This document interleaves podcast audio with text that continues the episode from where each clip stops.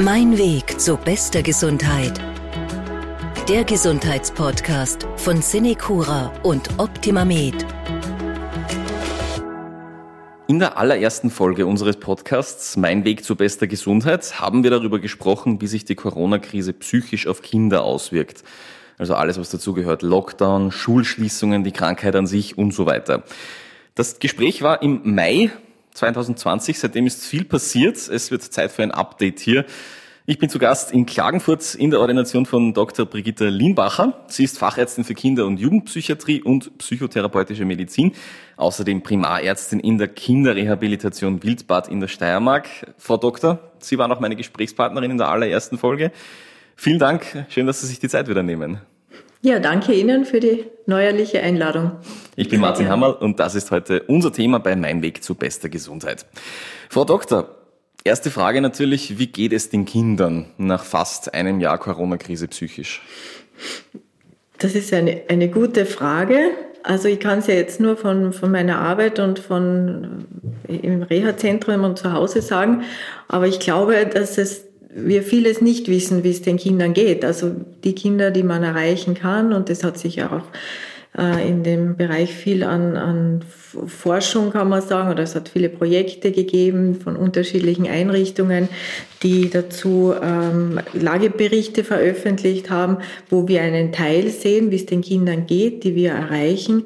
Aber ich glaube, dass wir von einem großen Teil der Kinder gar nicht wirklich wissen, wie es ihnen geht. Wenn Sie jetzt an Ihre eigene Arbeit denken, im Laufe des letzten Jahres, hat sich die groß verändert? Merken Sie da etwas in der, in der Arbeit mit Kindern? Es, ja, es hat sich schon insofern ganz massiv verändert, indem das Corona-Überthema allgegenwärtig ist, das kann man sagen. Dann hat sich insofern viel verändert, weil ähm, die Folgen oder auch die Schwierigkeiten nicht so evident werden, dadurch, dass viele Kinder nicht erreichbar sind. Äh, die, es hat da Zeit gebraucht, bis dann die Hilfsangebote wieder angelaufen sind, bis überhaupt wieder bekannt war, dass die Kinder zu Therapeuten gehen können. Auch dass die Reha-Einrichtung war ja drei, äh, drei Monate dann ganz zu, bis wir wieder aufsperren haben dürfen. Dann haben wir zuerst schon einen Ansturm gemerkt, und jetzt mit zunehmender äh, Dauer des Lockdowns und auch dieser einschränkenden Maßnahmen, aus meiner Sicht äh, ziehen sich die Leute oder die Kinder auch immer mehr wieder in die eigenen vier Wände zurück und äh, nehmen Angebote auch nicht mehr so an, wie es jetzt noch zum Beispiel im Sommer war. Mm, so von, von der inhaltlichen Arbeit hat sich insofern verändert, dass die, diese Störungsbilder, die natürlich durch äh, Lockdown und Rückzug verstärkt werden, sowas wie Ängstlichkeit, Zwanghaftigkeit, Depression, sozialer Rückzug, das sind jetzt die Hauptthemen eigentlich der, der Kinder, die wir beobachten. Also da können Sie zumindest wirklich schon sagen, das hat eine direkte Auswirkung darauf das alles rundherum. Wenn Sie auch sagen, Corona ist immer im Hinterkopf bei immer. den Kindern jetzt. Ja, also das ist das Riesenthema. Also wenn man differenziert nach den Altersgruppen, wenn jetzt zum Beispiel haben wir kleine, kleine Kinder, die mit Müttern kommen, wo die Mütter dann sagen, ja, also im, im Hinblick auf unsere äh, Reha, Rehabilitation, die fünf Wochen dauert, wo die, die Eltern dann äh, ihre Struktur haben, wo sie entlastet sind, dass die Kinder betreut sind, wo die Kinder auch in die Schule gehen können, die dann nicht nur einmal sagen, wie soll ich zu Hause weiter tun? Ich habe dort niemanden, da, da nimmt mir keiner was ab. Die ähm, sozialen Kontakte sind eingeschränkt, ich bin dort alleine. Also es trifft natürlich vor allem die alleinerziehenden Mütter, aber auch konfliktbehaftete ähm, Paarbeziehungen, in die sie dann zurück müssen. Das ist äh, Kinder, die die Förderungen brauchen, bis das wieder anläuft, die angebunden sind. Das ist schon massiv einschränkend. Und bei den, bei den älteren Kindern, also wo, wo Schulwechsel anstehen zum Beispiel, so ganz eine große Unsicherheit, wie wird das weitergehen und äh, Lehrstellensuche ein Riesenproblem. Also für die Jugendlichen, die Zukunftsperspektiven derzeit ist ganz schwierig auch mit ihnen daran zu arbeiten, weil wir es ja selber nicht wissen. Wir wissen nicht, äh, wann, wann starten wieder Lehrstellen, wie, wie ist das mit Ausbildungsprogrammen wie, wie geht es überhaupt mit den Schulen weiter? Das ist mhm. schon. Eben weil ja auch wir Erwachsenen keine, keine, keine logischen Antworten geben können auf das ja, Ganze noch. Genau, ja. das ist ganz schwierig. Mhm. Gibt es da eigentlich sowas wie einen Gewöhnungseffekt bei Kindern psychisch? Kann, wir Erwachsene kennen das ja. Irgendwann wird jede Situation einmal normal, wenn wir es kennen. Wie ist das bei Kindern psychisch? Ist das schwieriger, leichter vielleicht sogar? Grundsätzlich sind die Kinder fast leichter anpassungsfähig an, an Situationen, weil sie einfach nicht anders können. Die sind ja abhängig, die können nicht aus, also lernen sie sich anzupassen. Die Gefahr ist, dass dann äh, zu, Zustände für normal empfunden werden, die nicht normal sind. Und die, dass die Kinder äh, dann das empfinden, dass man halt ja den ganzen Tag, weiß ich nicht, am Handy sitzt oder auf einem Computer als das Normale ansieht. Jetzt kann man natürlich darüber streiten, was ist normal und was ist nicht normal, aber ich würde mal behaupten, für Menschen ist es normal, dass man sich sozial austauscht, dass man Freunde trifft, dass man sich in Gruppen bewegt. Und das, ähm, glaube ich, muss man langsam mitdenken bei allen Maßnahmen, dass man sagt, ja, was ist denn im Rahmen der Norm und wo muss man sagen, so jetzt, das, das geht so nicht mehr, da müssen wir eine andere Lösung finden. Wir können nicht äh, einen Teil der Menschen komplett abschirmen von einem sozialen, äh, gesellschaftlichen Leben. Weil sonst der Schaden in einem anderen Bereich vielleicht viel größer wäre. Mm, genau. Grundsätzlich das Glück, wie gesagt, ist, dass Kinder können sich grundsätzlich gut anpassen, aber man muss ja auch bedenken, wie lang ist der Zeitraum, wie lang können sie das, wie lang kann man das auch als Eltern kompensieren und mittragen? Und wann kommt der Punkt, wo ein Handlungsbedarf ist und wo man sagt, so jetzt ist das nicht mehr ähm, gesund für die Kinder oder, oder nicht mehr zumutbar für die Kinder. Trifft das eine Altersgruppe härter bei den Kindern? Geht es da eher um die kleineren oder eher dann um die Teenager vielleicht? Mm, ich glaube einfach in unterschiedlicher Weise. Die, die kleineren haben jetzt Gott sei Dank ja wieder die Möglichkeit, in den Kindergarten zu gehen. Und wie gesagt, die Institutionen haben sich ja auch insofern angepasst, als sie das Prozedere in den Fördereinrichtungen, in den Schulen so verändert haben, dass äh, ein Schutz da ist, aber dass trotzdem die Kinder dorthin können und auch dann mit ihren Problemen dort aufschlagen können. Für die Jugendlichen, die jetzt gar nicht äh, raus dürfen oder gar nicht in Gesellschaft kommen, ist das, glaube ich, jetzt ein Punkt, wo äh, man überlegen muss, kann das nachhaltige Folgen haben, wenn man jetzt da nicht ein, äh, eine Lösung findet für sie. Eben weil gerade Jugendliche, die sind ja, wenn wir jetzt zurückdenken an die letzten Monate, da war ja wirklich wenig Präsenzunterricht in den Schulen, da war wenig, wo sie wirklich raus konnten. Bei den kleineren ist es ja vielleicht sogar ein bisschen besser in dieser Situation, weil die sind ja, wie Sie sagen, schon wieder im Kindergarten teilweise, schon wieder draußen. Das heißt, das spielt da schon mit rein. Man, man merkt ja auch, wie die Leute rausdrängen, wenn die, wenn es darum geht, Skifahren zu gehen. Das ist ja kein Wunder, dass die Leute versuchen, das zu nutzen. Ähm, ich glaube, in die Richtung muss man arbeiten, dass man Räume schafft, wo die Menschen ein normales oder jetzt sage ich mal Kinder ein normales Leben führen können, wo sie sich bewegen können, wo sie Freunde treffen können, weil das einfach eine Auswirkung hat auf unser soziales Leben und auf unsere Gesellschaft und auf unser Denken und auf unser Fühlen, wie, wie wir uns ähm, in einer Gemeinschaft fühlen. Und einfach zu, zu sagen, sicher, das, kann einmal notwendig sein, das einzuschränken, aber auf die Dauer ist das äh, nicht gesund und nicht zumutbar. Der Schulstart jetzt im Jänner war ja ein großes Hin und Her wegen des genauen Zeitpunkts. Wenn jetzt Kinder wieder in die Schule gehen, gerade auch die Älteren vielleicht, die lange zu Hause waren, kann das überhaupt noch irgendwo ein normaler Schulalltag sein, wie die Kinder ihn kennen? Oder ist da irgendwo immer das Corona dann wieder im Hinterkopf? Wie sehr können sich Kinder da anpassen an, an, an so einen veränderten Alltag? Also wenn man es ihnen gut erklärt, glaube ich, dass die Kinder sich gut anpassen können. Ich finde auch, dass ein, äh, eine Maske zu tragen das geringere Übel ist, als den ganzen Tag dann äh, zu Hause zu sitzen oder gar nicht in die Schule zu gehen. Es kommt ganz viel aufs Wie an. Wie erkläre ich es den Kindern? Wie viel Verantwortung übertrage ich den Kindern? Je nach Altersgruppe. Wie stehen die Lehrer selbst dazu? Wie groß ist die Angst oder wie groß ist die Zuversicht? Und, und davon hängt es, glaube ich, ab, wie gut die Kinder da mit können.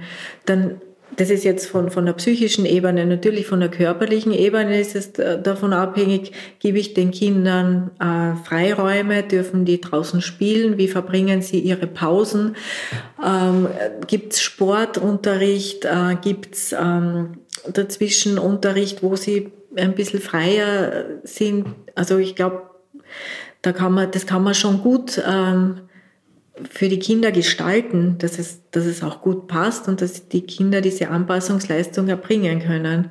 Was eine Chance wäre, finde ich, das jetzt zu nutzen, äh, sich zu überlegen, wie viele Kinder gehen in eine Klasse, wie viele Kinder kann ich eine Pädagogin überhaupt ich will jetzt nicht sagen zumuten, aber wie viel schafft eine Pädagogin? Das wäre ja jetzt ein, ein guter Zeitpunkt zu überlegen, machen wir wieder generell kleinere Klassengrößen, damit die Kinder besser mit können. Also wenn man es nutzen will, diese schwierige Zeit, dann würde ich sagen, in diese Richtung alte Muster zu überdenken und zu sagen, was, was wäre denn generell besser, dass auch die Kinder nicht so äh, ist ja für ein Kind viel schwieriger, sich in einer Klasse mit 25 Kindern einzufügen, als wenn da jetzt 10 Kinder drinnen sind. Da gibt es also einige Baustellen. Sie haben auch schon Lehrerinnen und Lehrer erwähnt. Was, was können die tun, um es den Kindern dann wieder leichter zu machen in der Schule? Müssen die dann Optimismus versprühen oder, oder, oder wie, wie funktioniert das am besten wirklich?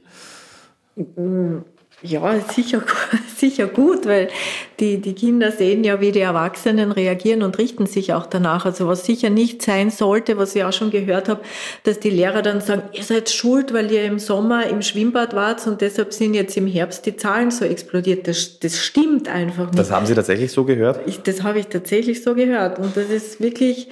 Ähm, das, das, erstens stimmt's nicht und zweitens äh, provoziert man da bei den Kindern also entweder Ängste, entweder werden Ängste verstärkt oder man pro, äh, produziert Widerstand. Das ist ja klar. Und das sind einfach äh, Dinge, die nicht passieren dürfen.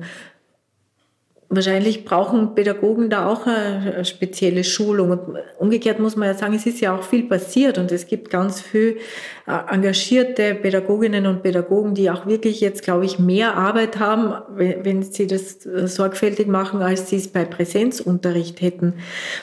Und also mein, mein Empfinden ist, dass die, die Lehrer ja gerne selber wieder in ihre Klassen zurück wollen. Die wollen ja wieder ihre Kinder sehen und bei sich haben. Ähm, aber ich glaube, dass der Erfolg viel davon abhängt, wie transportieren wir Infos, wie transportieren wir Erwachsene den Kindern die Informationen, die Zuversicht, dass es wieder besser werden wird. Und dazu braucht man ein stringentes, gut fundiertes Konzept, wie das weitergehen kann. Kommen wir nochmal zum Thema der psychische Zustand von Kindern an sich. Sie haben in einem Interview mit der kleinen Zeitung im Oktober gesagt, psychische Probleme bei Kindern und Jugendlichen werden in unserer Gesellschaft gerne verschwiegen. Man spricht nicht darüber. Ich höre jetzt schon ein bisschen so raus, es hat sich an dem Punkt nicht viel geändert anscheinend, aber eigentlich möchte man doch meinen, jetzt bleibt uns doch gar nichts anderes mehr übrig, als darüber zu sprechen. Also geht das noch immer in eine falsche Richtung anscheinend.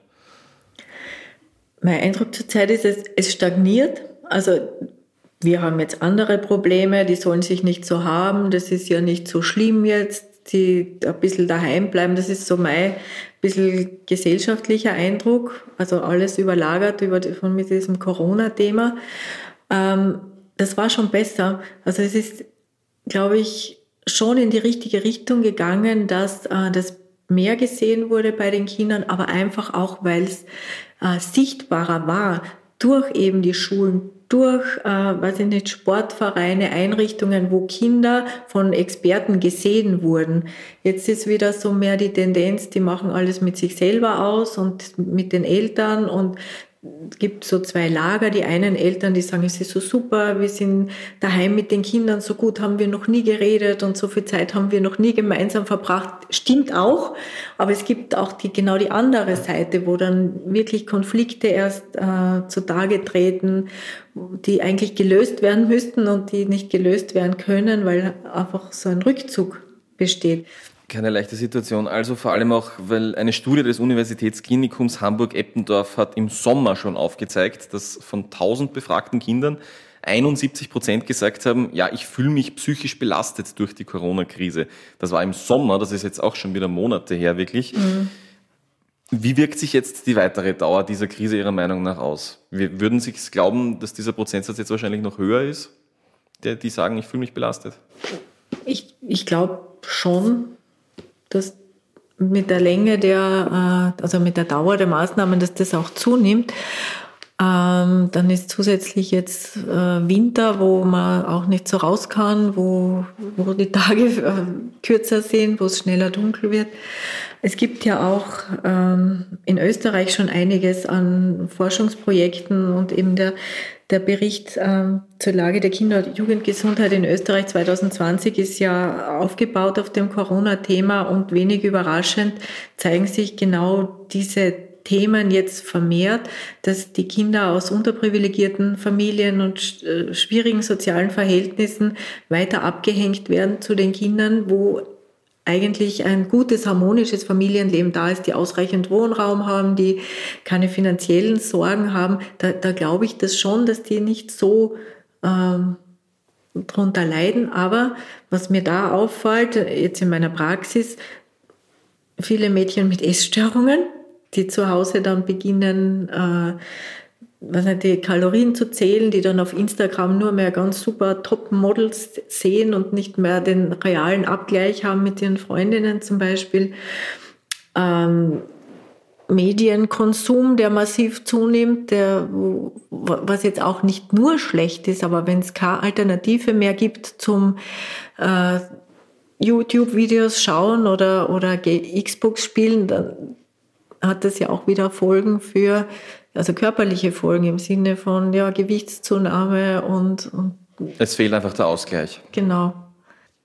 Die Studienleiterin aus Hamburg wurde dann auch zitiert mit der Aussage, wir haben mit einer Verschlechterung des psychischen Wohlbefindens gerechnet, allerdings nicht so deutlich. Also die Autorinnen und Autoren sind da überrascht worden, dass dann doch 71 Prozent gesagt haben, ich fühle mich psychisch belastet. Sind Sie ebenfalls überrascht? Hätten Sie und doch in dieser Höhe damit gerechnet, von Ihrer Erfahrung her? Ehrlich gesagt schon. Also mittlerweile, weil das Thema ja wirklich alles überlagert. Es gibt ja kein Gespräch, das man mit irgendwem führt, wo nicht irgendwann einmal erwähnt wird, ja, und die Zahlen und ja, ich bin eh getestet und diese, Weil es einfach überall ist. Das ja. ist einfach überall oder, oder also mich überrascht es nicht. Wahrscheinlich ist die Ausprägung sehr unterschiedlich. Und die, äh, die Art der Belastung könnte ich mir auch vorstellen, dass manche äh, eher so aggressiv werden, andere wieder so depressiv. Was immer wieder höher ist, diese, die Belastung durch äh, das Distance Learning mit ähm, den digitalen Medien, was sehr anstrengend ist, wo die Jugendlichen oft sagen, sie können sich nie mehr konzentrieren, sie, sie schaffen oft das Pensum auch nicht mehr. Und die Eltern, die gefordert sind bei den kleineren Kindern, die ja da in etwas, weiß nicht, wer, wer, jeder, der Kinder hat und mit seinen äh, die Hausaufgabensituation kennt, weiß, dass das ja um vieles schwieriger ist als in der Schule, weil man das als Eltern ja auch nicht gelernt hat und weil es da ganz andere äh, Konflikte gibt zwischen Kindern und Eltern als jetzt eine Autorität der, der Pädagogin zum Kind. Das ist ganz ein anderes Verhältnis. Ähm, ja, das mich, also mich wundert es nicht, ehrlich gesagt. Was mich da auch interessieren würde, wie sehr sind eigentlich Kinder in der Lage, solche Lockdown-Maßnahmen als notwendig und vernünftig zu begreifen, gerade auch wenn wir von kleineren Kindern sprechen. Ist da dieses rationale Verständnis überhaupt da, dass, dass es heißt, okay, wir müssen halt jetzt zu Hause bleiben oder ist das einfach nur eine Störung des Alltags? Also ich bin verwundert bei den Kindern, wie hoch die Akzeptanz ist. und wie brav die sich an alles halten und wie die das akzeptieren, dass, ähm, dass sie, ja, weiß nicht, Mund-Nasenschutz äh, tragen und sich die Hände desinfizieren und, und Abstand halten, auch wenn sie jetzt die Oma besuchen gehen. Bin, also es hat mich wirklich überrascht und da muss ich wirklich sagen, das ist ähm, ein gutes Zeichen, was man auch anerkennen sollte, dass die da so vernünftig sind. Ganz selten jetzt so in meinen, äh, aus meiner Erfahrung, dass, dass man da auf Widerstand trifft oder jemand, der sagt, das mache ich nicht oder ich trage keine Maske. Ganz selten. Wenn ich jetzt ein Kind in meiner Umgebung habe, wenn ich wirklich Bezugsperson bin, sei es jetzt Elternteil, sei es äh, Oma, Opa, Geschwister, Freund, woran erkenne ich jetzt, dass es wirklich einen Zeitpunkt gibt zum Handeln, dass irgendwo psychisch Probleme, wenn, wenn sie nicht schon da sind, dass sie sich zumindest anbahnen? Was sind so die typischen äh, Erkennungsmale? Muss man wieder ein bisschen ähm, differenzieren zwischen Altersgruppen und ähm, auch der Persönlichkeit. Also wenn ängstliche Kinder ziehen sich dann eher noch mehr zurück, sind nicht mehr erreichbar. Jetzt kann man gar nicht sagen, wollen nicht in die Schule gehen, naja, vielleicht. ähm, weinen viel, traurige Stimmung, essen nicht, schlafen nicht, können oder schwer, können sich schwer konzentrieren, ähm, sollte man schnell handeln, weil es ist nicht absehbar, dass die, sich die Rahmenbedingungen bald wirklich sehr ändern werden. Und dann sollte man sich ähm, eine Einschätzung von einer Expertin oder einem Experten holen, ob das krankheitswertig ist oder ob es eine vorübergehende Krise ist. Bei den kleinen Kindern und bei den Buben vor allem Störungen im Sozialverhalten. Also wenn sie gereizter sind, aggressiver sind, motorisch unruhiger sind, ähm, sollte man sich auch ähm, erkundigen, dass, man dass man sich Unterstützung holt. Die Kinder haben ja auch oft so einfach unterschiedliche Bedürfnisse. Medienkonsum, wenn die Kinder gar nicht mehr wegzukriegen sind von ihrem Handy, von ihrer Xbox, von ihrem Tablet, ähm, unbedingt handeln, weil für die Kinder wird das normal und das kann man dann auch nicht mehr argumentieren, warum es dann nicht mehr so ist. Immer in Kontakt bleiben, auch den Kindern nachgehen ins Zimmer, wenn man merkt, sie sitzen nur im Zimmer, auch wenn sie die Eltern rausschmeißen und ihre Ruhe haben wollen. Aber eben darauf zu achten, weil die Kinder dann oft gerade in solchen Ausnahmezuständen noch verletzlicher sind als sonst. Die interpretieren dann, die Mama interessiert sich nicht für mich oder wenn sie nicht reinkommt oder und, und äh, lieber einmal ein bisschen, wie soll ich sagen, ähm, den Kontakt mehr einfordern als zu wenig, weil das ganz schlimm für die Kinder ist, wenn sie das Gefühl haben, das interessiert keinen, wie es mir geht oder was ich mache. Das heißt, als allererstes das Gespräch suchen mal. Also ich sollte solche Sachen schon immer mit den Kindern ansprechen, verstehe ich das richtig? Auf alle Fälle ansprechen. Und dann im Zweifelsfall äh, professionelle Hilfe holen beim Hausarzt als erstes oder gleich irgendwo psychologische Hilfe? Was sind so die ersten Schritte? Wenn ich jetzt wirklich ähm, das Gefühl habe, ich bin überfordert, ich habe das Gefühl, mein Kind hat ein Problem. Genau, also würde ich äh, schauen, psychosoziale Zentren, Kinder-Jugendpsychiaterinnen, eventuell Kinderärzte. Schulpsychologie gibt's ja auch, muss man ja sagen. Die Schulen sind ja offen. Es gibt ja den Zugang zur Schulpsychologie. Ähm, Kindergärtnerinnen, Betreuende ansprechen. Ähm, es gibt im Internet auch schon einige ähm, Seiten, eben zum Beispiel Kinder, äh, Österreichische Liga für Kinder- und Jugendgesundheit, wo man sich Ratschläge holen kann. Also Möglichkeiten gibt es genug in die Richtung. Es gibt Gott sei Dank und die Institutionen sind auch offen, wie gesagt, und haben sich angepasst an das, an das neue Setting und sind auch telefonisch erreichbar oder über Videotelefonie. Also da, da hat sich schon sehr viel getan. Spielen wir kurz einmal Wünsch dir was wirklich, ja, wenn wir jetzt das infektiologische Geschehen wirklich mal komplett außen vor lassen. Was wäre jetzt aus Ihrer Sicht die wichtigsten Dinge, die für Kinder aus psychischer äh, Sicht wieder notwendig wären? Da wären, glaube ich, Sie haben gesagt, die, die, der Kontakt zu anderen wäre auf jeden Fall ganz oben, kann ich mir vorstellen. Mhm. Was wäre da noch äh, so ganz oben auf der Wunschliste?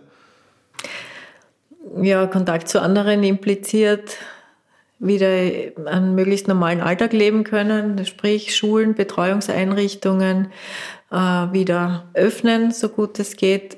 Sport im Freien wieder machen dürfen. Ganz wichtig. Äh, dazu, also Fußballtraining tut mir persönlich fast das Herz weh, wenn ich weiß, wie viele kleine Buben nicht ihre Emotionen ausagieren können, motorisch, weil sie äh, ja, vom Handy gefesselt sind oder vom Tablet.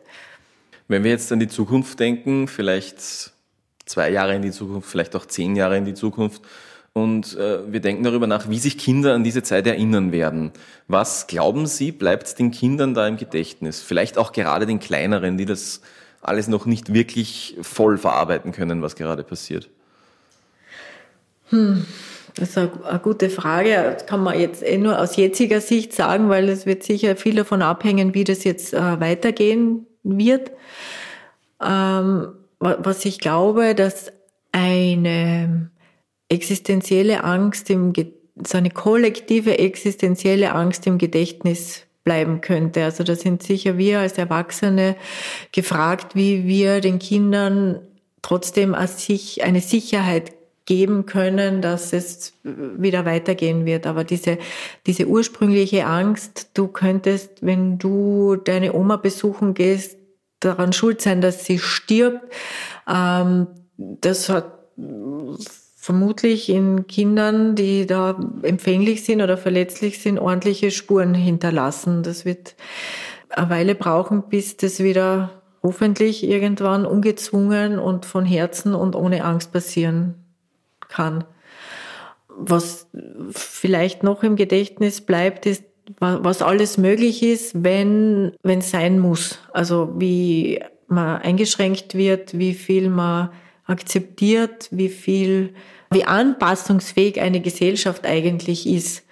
Und was, was schlimm wäre, wenn für die Kinder zurückbliebe, ähm, wir stehen untergeordnet zu anderen gesellschaftlichen Schichten in, die, in unseren Rechten. Wir wären da nicht äh, so gehört oder nicht so ernst genommen. Könnte aber leider auch der Fall sein. Haben Sie das Gefühl aktuell? Aktuell habe ich ein bisschen das Gefühl, ja. Obwohl man sagen muss, ne, was ich vorher schon gesagt habe, die Kinder, die halten sich super. Die sind total brav, die sind so einsichtig und so vernünftig.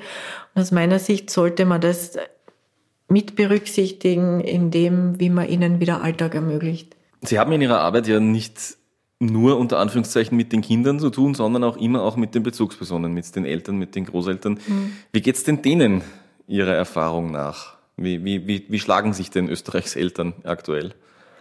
Also meiner Erfahrung nach, die Eltern, mit denen ich jetzt so Kontakt gehabt habe, sehr diszipliniert, verständnisvoll, äh, unterstützend, was die Corona-Einschränkungen betrifft. Das, da habe ich jetzt wirklich, haben wir nie ein Problem gehabt. Also wenn man äh, denkt, wir haben ja unser Setting verändern müssen. Wir arbeiten alle mit den Masken beziehungsweise FFP2-Masken. Wir haben äh, reduzierte Aufnahmen. Wir, die Kinder dürfen nicht nach Hause fahren. Die dürfen, haben kein Heimfahrtswochenende. Wir haben die Besucher, äh, die Besuche reduziert beziehungsweise ganz genau geregelt und eingeschränkt. Und also das, das ist äh, äh, vorbildlich, wie sich die dran halten und wie verständnisvoll die Eltern sind.